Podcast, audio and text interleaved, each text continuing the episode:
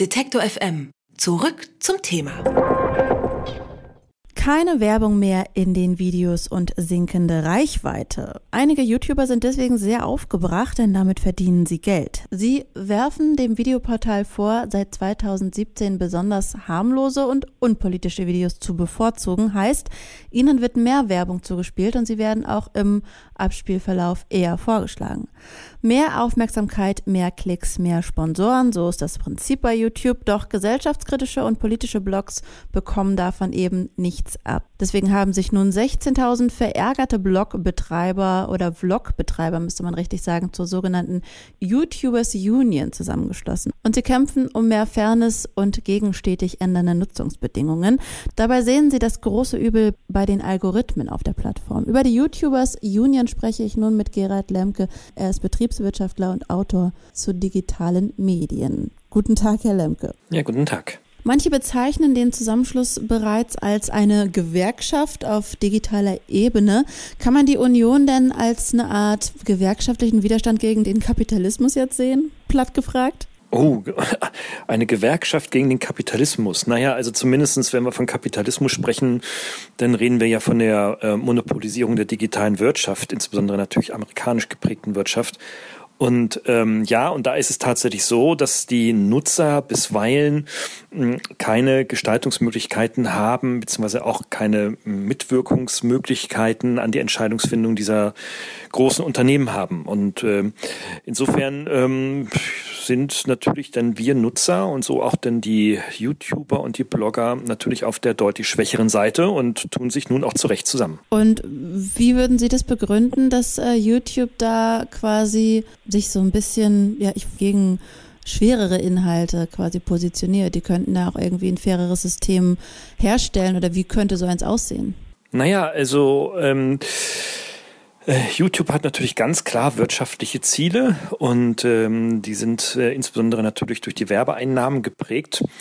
Ähm, das funktioniert ja auch mittlerweile wohl ganz gut, wenn man das ökonomisch und betriebswirtschaftlich betrachtet. Und ähm, YouTube sieht sich auch hier nicht ähm, als ähm, ein Unternehmensteil, das nun die Welt besser machen will, sondern sie sind Portalbetreiber. Und das Geschäftsmodell äh, basiert nun mal darauf, sie stellen die Technologie zur Verfügung, jeder darf dort Videos hochladen und YouTube monetarisiert das ähm, entsprechend mit Werbeeinblendungen in Videos, die ja nun auch jeder einzelne Nutzer ähm, auch verneinen kann. Ne? Es ist ja nicht automatisch so. Und äh, insofern die sehen die sich als Portalbetreiber und nicht mehr und nicht weniger. Und ähm, sicherlich äh, gewinnt man nun, wenn man weltweit der, der Marktführer auf diesem Gebiet ist, ähm, natürlich auch eine, ja, muss man sagen, gesellschaftliche Kraft und Dimension, auch eine politische Kraft. Aber da sind die amerikanischen Unternehmen, halten sich sehr, sehr, sehr bedeckt, wenn es um solche gesellschaftlichen oder politischen Entwicklungen geht. Das interessiert sie nicht wirklich. Und YouTube hat ja nur auch keinen Bildungsauftrag, sag ich mal. Keinen offiziellen zumindest. Ähm, was wünscht sich denn ähm, die YouTubers Union oder die YouTuber Union? Äh, was wollen sie da für eine Richtlinie oder für ein, ähm, für ein System lieber sehen, als so wie es jetzt gerade läuft? Naja, sie möchten natürlich Mitspracherecht haben, sie möchten Mitentscheidungsmöglichkeiten haben, jetzt nicht in den obersten strategischen Entscheidungen sicherlich nicht, aber sie brauchen und möchten ähm, Optionen haben, um hier auch ihr Geschäftsmodell, also ihr kleineres Geschäftsmodell als Blogger und YouTuber auch weiter vorantreiben zu können. Und das basiert nun mal halt auch auf Werbung. Man sieht aber ähm, auch, dass es hier mittlerweile bei einigen YouTubern auch äh, schon zu alternativen Vorgehensweisen ist, wo dann im Wesentlichen dann in den Text die Werbung eingesprochen wird und eben nicht mehr als Video eingesprochen wird. Also es gibt da durchaus Alternativen. In der Kritik stehen vor allem die Algorithmen, die sich seit 2017 verändert haben.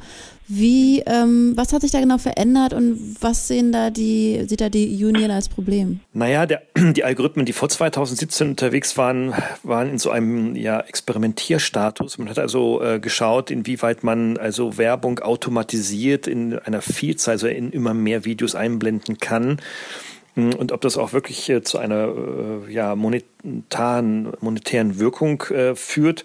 Man hat dann festgestellt, ja, das äh, funktioniert. Man hat diesen Algorithmus in den letzten ja, acht Jahren, muss man sagen, immer weiter optimiert, der jetzt nun quasi automatisiert läuft und äh, damit auch nicht mehr steuerbar ist, geschweige denn von außen steuerbar ist.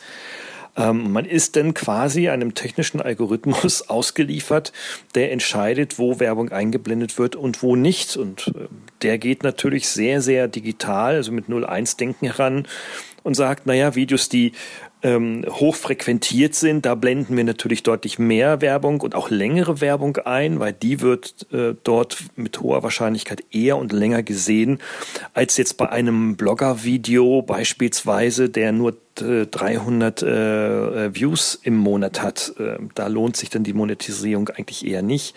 Aber nichtsdestotrotz ist es jetzt flächendeckend, dass überall die Videos ein, äh, beziehungsweise die Werbevideos auch eingespielt werden und da kann man sich immer weniger gegen wehren.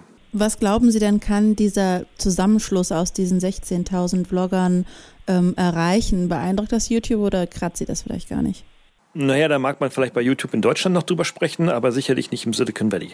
Dafür sind die Zahlen zu gering und die zu erwartenden Konsequenzen, also des äh, Rückzugs dieser aus dem jeweiligen kan äh, Kanal, nicht wirklich signifikant. Man sieht das aus den sozialen Netzwerken, bei Facebook beispielsweise, da muss es schon richtig millionenfach äh, krachen sozusagen, ähm, dass die Nutzer dort äh, in Massen fliehen, äh, bevor da überhaupt äh, irgendeiner drüber nachdenkt. Über die YouTubers Union und YouTubes Algorithmen habe ich mit Gerald Lemke gesprochen. Er ist Betriebswirt, Autor und gefragter Experte zu digitalen Medien, auch bei uns bei Detektor FM. Ich danke Ihnen fürs Gespräch. Sehr gerne. Tschüss. Alle Beiträge, Reportagen und Interviews können Sie jederzeit nachhören im Netz auf detektor.fm.